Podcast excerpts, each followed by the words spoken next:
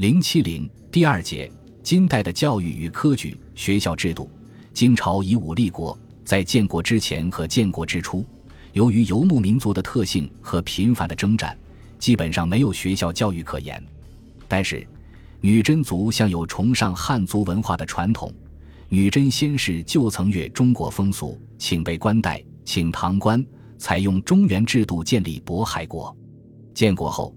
积极学习汉族的先进文化，尊孔崇儒，但又力图保持其女真民族的文教风俗，因此就出现了金汉混合的教育政策。金灭辽后，在吸收汉族文化的同时，又吸收了某些契丹族的文化。《金史》卷四十五行至中云：“太宗虽承太祖无变旧风之训，亦稍用辽宋之法。”金代的史学家刘启也认为。大抵金国之政杂辽宋，非全用本国法。在科举学校方面，都有为其本族人及女真族特设的制度，并在学习汉文的同时，力求保持其本民族的语言文字。金世宗曾告诫其宰臣说：“女真人素士，以女真语问之；汉人素士，汉语问之，即不要忘掉其本民族的语言。”金代教育的来源是多元的。既有丰富的本民族的文教习俗，又有来自汉辽的教育方法，多元的教育在同一个轨道上齐发并举，构成了多民族的多种教育并存的统一的教育制度。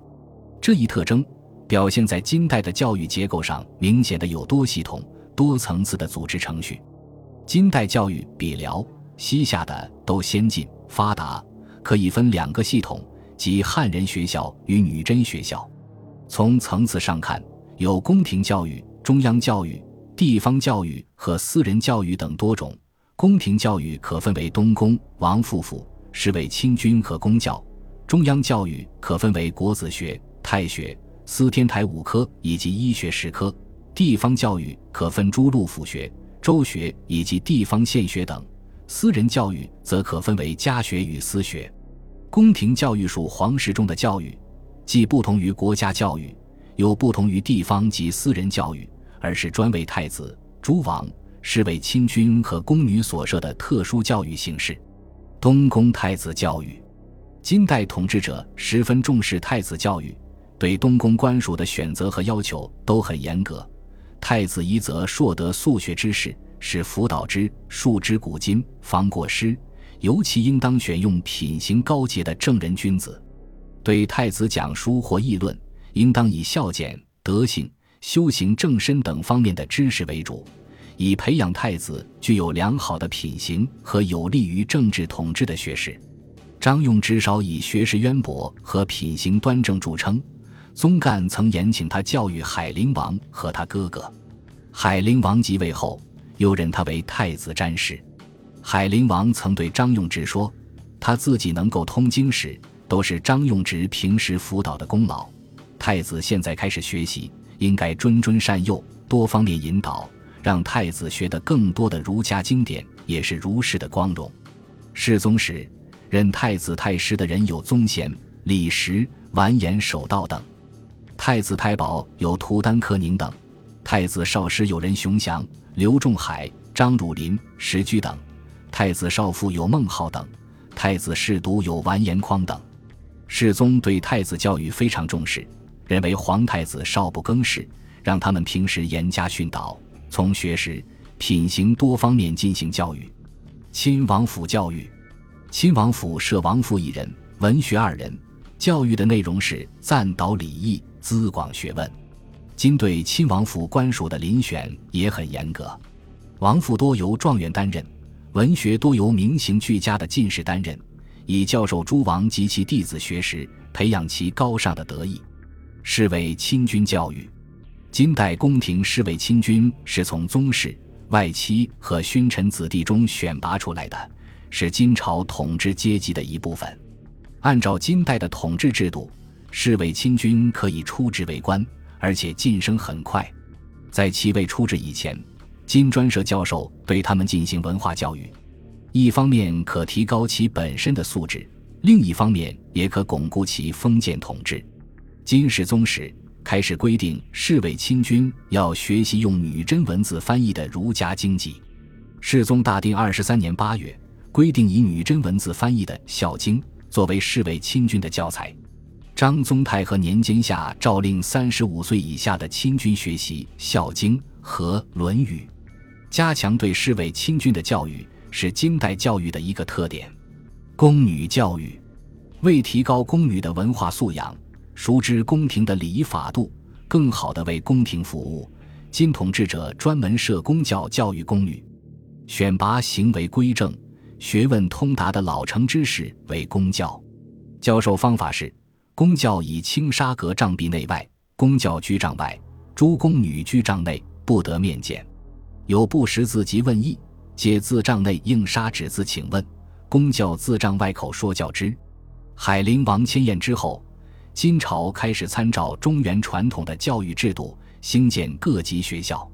在辽、金。西夏三个少数民族政权中，金的教育行政制度最完备。中央有礼部，地方有提举学士。但由于民族枕域的存在，金一方面有国子学、太学，另一方面又有为其本族人特设的女真国子学。诸路设有女真府学，在京师设的汉人女真国子学、太学、司天台五科，医学十科，共计六学。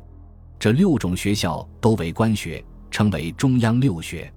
国子监始置于海陵王天德三年，是全国最高学府。国子监设祭酒、司业各一人，分别为正四品、正五品，是国子监的正副职长官；成二人，从六品，协助祭酒、司业工作。明昌两年，又增加一人，监管女真学。国子监招收慈父，经一生一百人。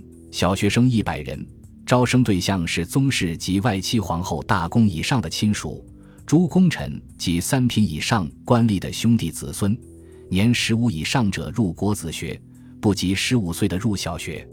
后来又设国子学和太学，隶属于国子监。国子监又是掌管全国学校教育的总机构。汉人国子学设博士二人，正七品，分掌教授学生。考核成绩，助教一人，正八品；教授四人，正八品。分掌教学，是专职教员。国子学教刊从八品，掌校刊文字；国子书写官从八品，掌书写实录。汉人太学，大定六年开始设置，设博士四人，正七品；助教四人，正八品。太学生员。初为一百六十人，后定五品以上官吏的兄弟子孙一百五十人，曾得府建级中场人二百五十人，共四百人。女真国子学，大定十三年开始设置，生员为二百人，其中策论生一百人，小学生一百人。女真太学，大定二十八年设置，司天台五科，在籍学生七十六人，其中汉人五十人。女真二十六人，设天文、算历、三试、测验、漏课五科，教授两人；太医院医学十科，十科生员五十人。除国子学、太学隶属于国子监外，司天台五科隶属于秘书监，太医院医学十科隶属于宣徽院。金代的地方学校主要有府学、州学、县学和乡学四级。金初。随着政治稳定和社会经济的发展，逐渐恢复了原有的地方学校，并新建了一些学校，促进了原有的地方学制的恢复和发展，使地方学校数量得以很大的增加。金世宗大定十六年，在地方学制恢复和发展的基础上，建立起了具有金朝特点的地方学制，大致分三种不同的情况：一是京、府、市镇防御州学。府学设置于金世宗大定十六年，共设十七处，共有生员一千人。到张宗时，又召京、府、市镇、防御州设学养士。此时所置府学二十四处，学生九百零五人；市镇学三十九处，学生六百一十五人；防御州学二十一处，共二百三十五人，一共有学生一千八百人。还有女真府州学二十二处。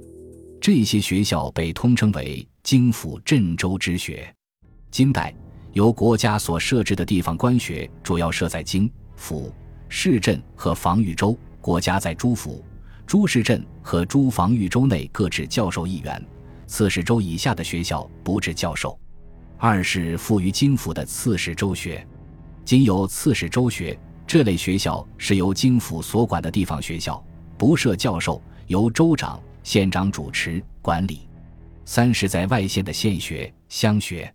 金代在各县、乡中也都设置学校，在县中设置的学校称县学，在乡中设置的学校称乡校。乡学、乡校是地方基层主办的学校，主要收乡里子弟入学，与私塾不同。金代私学有很大的发展，其办学形式也是多种多样的，是发展社会文化和培养人才的一个途径。私学除进行儿童的启蒙教育以外，也有专门学问的高等教育。私学主要是通过家庭与私塾两种形式传授知识，家庭教育又是一种重要的教育形式。其主要形式有家学传授、亲戚传授和严师执教几种。